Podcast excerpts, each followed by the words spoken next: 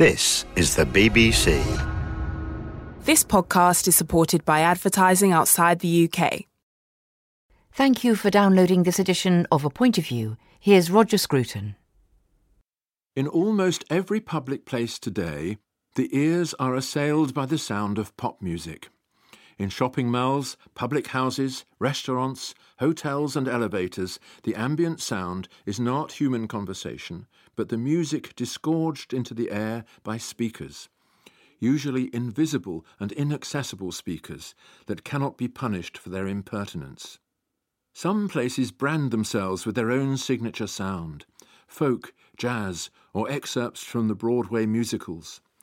For the most part, however, the prevailing music is of an astounding banality. It is there in order not to be really there. It is a background to the business of consuming things, a surrounding nothingness on which we scribble the graffiti of our desires. The worst forms of this music, sometimes known after the trade name as Muzak, are produced without the intervention of musicians, being put together on a computer from a repertoire of standard effects. The background sounds of modern life are therefore less and less human. Rhythm, which is the sound of life, has been largely replaced by electrical pulses, produced by a machine programmed to repeat itself ad infinitum and to thrust its booming bass notes into the very bones of the victim. Whole areas of civic space in our society are now policed by this sound, which drives anybody with the slightest feeling for music to distraction, and ensures that for many of us, a visit to the pub or a meal in a restaurant have lost their residual meaning. These are no longer social events, but experiments in endurance, as you shout at each other over the deadly noise. There are two reasons why this vacuous music has flown into every public space. One is the vast change in the human ear brought about by the mass production of sound. The other is the failure of the law to protect us from the result. For our ancestors, music was something that you sat down to listen to, or which you made for yourself. It was a ceremonial event in which you participated either as a passive listener or as an active performer. Either way, you were giving and receiving life, sharing in something of great social significance. With the advent of the gramophone, the radio, and now the iPod, music is no longer something that you must make for yourself, nor is it something that you sit down to listen to. It follows you about wherever you go, and you switch it on as a background. It is not so much listened to as overheard.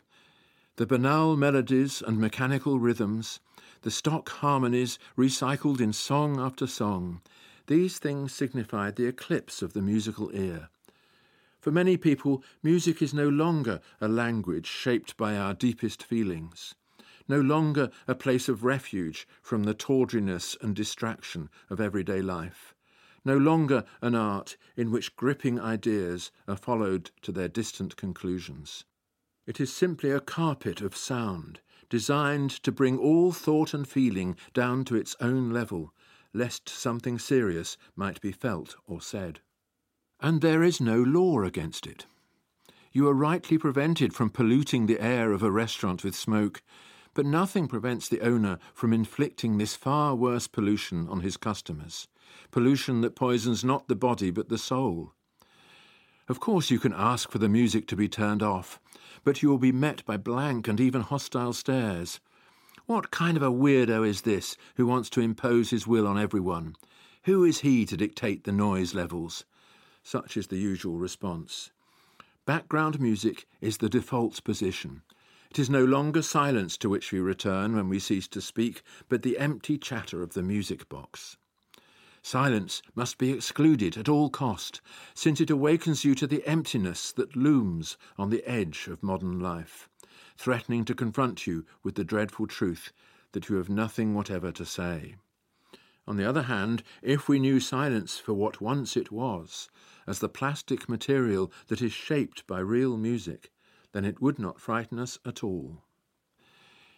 I don't think we should underestimate the tyranny exerted over the human brain by pop. The constant repetition of musical platitudes at every moment of the day and night leads to addiction. It also has a dampening effect on conversation. I suspect that the increasing inarticulateness of the young, their inability to complete their sentences, to find telling phrases or images, or to say anything at all without calling upon the word like to help them out, has something to do with the fact that their ears are constantly stuffed with cotton wool. Round and round in their heads go the chord progressions, the empty lyrics, and the impoverished fragments of tune, and boom goes the brain box at the start of every bar. Pop pollution has an effect on musical appreciation comparable to pornography on sex. All that is beautiful, special, and full of love is replaced by a grinding mechanism, just as porn addicts lose the capacity for real sexual love, so do pop addicts lose the capacity for genuine musical experience. The magical encounter with the Beethoven Quartet, the Bach Suite, the Brahms Symphony, in which your whole being is gripped by melodic and harmonic ideas and taken on a journey through the imaginary space of music, that experience which lies at the heart of our civilization and which is an incomparable source of joy and consolation to all those who know it, is no longer a universal resource. It has become a private eccentricity, something that a dwindling body of oldies cling to, but which is regarded by many of the young as irrelevant. Increasingly, young ears cannot reach out to this enchanted world and therefore turn away from it. The loss is theirs, but you cannot explain that to them, any more than you can explain the beauty of colours to someone who is congenitally blind. Is there a remedy? Yes, I think there is. The addictive ear, dulled by repetition, is shut tight as a clam around its pointless treasures, but you can prise it open with musical instruments. Put a young person in a position to make music and not just to hear it, and immediately the ear begins to recover from its lethargy. By teaching children to play musical instruments, we acquaint them with the roots of music in human life. The next step is to introduce the idea of judgment. The belief that there is a difference between good and bad, meaningful and meaningless, profound and vapid, exciting and banal, this belief was once fundamental to musical education. But it offends against political correctness. Today there is only my taste and yours. The suggestion that my taste is better than yours is elitist, an offence against equality. But unless we teach children to judge, to discriminate, to recognize the difference between music of lasting value and mere ephemera, we give up on the task of education.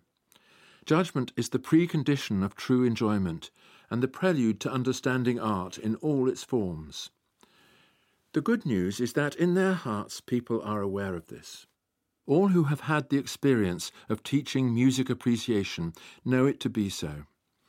The first step is to introduce the precious commodity of silence, so that your students are listening with open ears to the cosmos and are beginning to forget their addictive pleasures.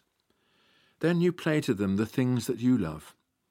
They will be bewildered at first. After all, how can this old geezer sit still for fifty minutes listening to something that hasn't got a beat or a tune? Then you discuss the things that they love. Had they noticed, for example, that Lady Gaga in Poker Face stays for most of the tune on one note? Is that real melody? After a while, they will see that they have in fact been making judgments all along. It is just that they were making the wrong ones. When Metallica appeared at the last Glastonbury Festival, there was a wake up moment of this kind. The recognition that these guys, unlike so many who had performed there, actually had something to say. Yes, there are distinctions of quality, even in the realm of pop. The next stage is to get the students to perform, to sing in unison and then in parts. Very soon they will understand that music is not a blanket with which to shut out communication, but a form of communication in itself. And gradually they will know the place of this great art form in the world that they have inherited. Our civilization was made by music, and the musical tradition that we have inherited is as worthy of praise as all our other achievements in art, science, religion, and politics. This musical tradition speaks for itself, but to hear it, you must clear the air of noise. A Point of View was written and presented by Roger Scruton and produced by me, Sheila Cook. And if you liked that essay programme, you might also enjoy Four Thought, which is also available via the Radio 4 website.